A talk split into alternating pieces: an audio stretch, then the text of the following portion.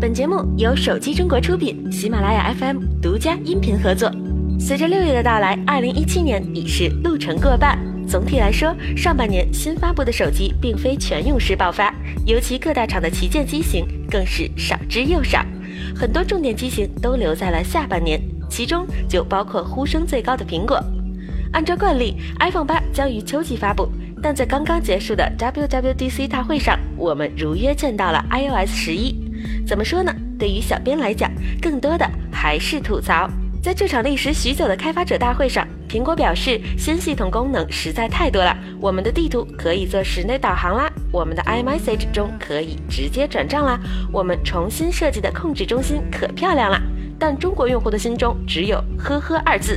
关于地图，国产的软件诸如高德、百度已经做得相当出色，而微信中不仅可以交流，同样可以实现转账以及付款等功能。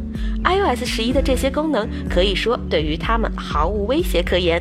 此外，不少人表示控制中心功能确实更全面，但与大众审美还是有点差距的，甚至被认为越走越远。当然，苹果努力做出改变的诚意还是有的。但若不能让用户惯性的去使用这些功能，恐怕只有渐渐被遗忘的下场了。最近一加五的消息也是频频被传出，让期待它的用户们一下子兴奋了起来。本月初，一加宣布将于六月二十一日发布新品一加五。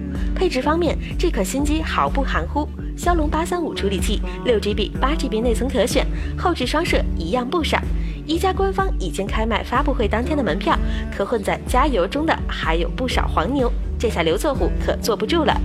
刘作虎在官微中表示，对疑似黄牛的宁可侧杀也要过滤掉，只为保护真正的忠粉能够到现场去感受、去体验。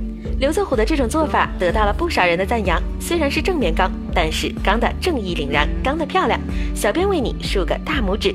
再来回看 WWDC，除了系统之外，苹果这次发布的几款硬件产品却可谓是比 iOS 十一更加惊艳，其中就包括新 iPad Pro。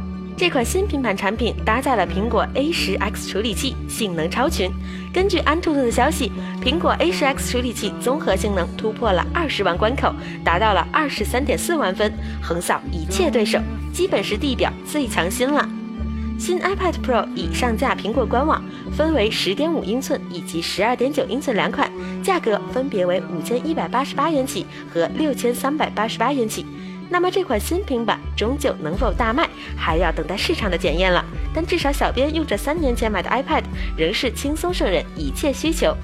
本期的节目就是这样啦，我们下期再见。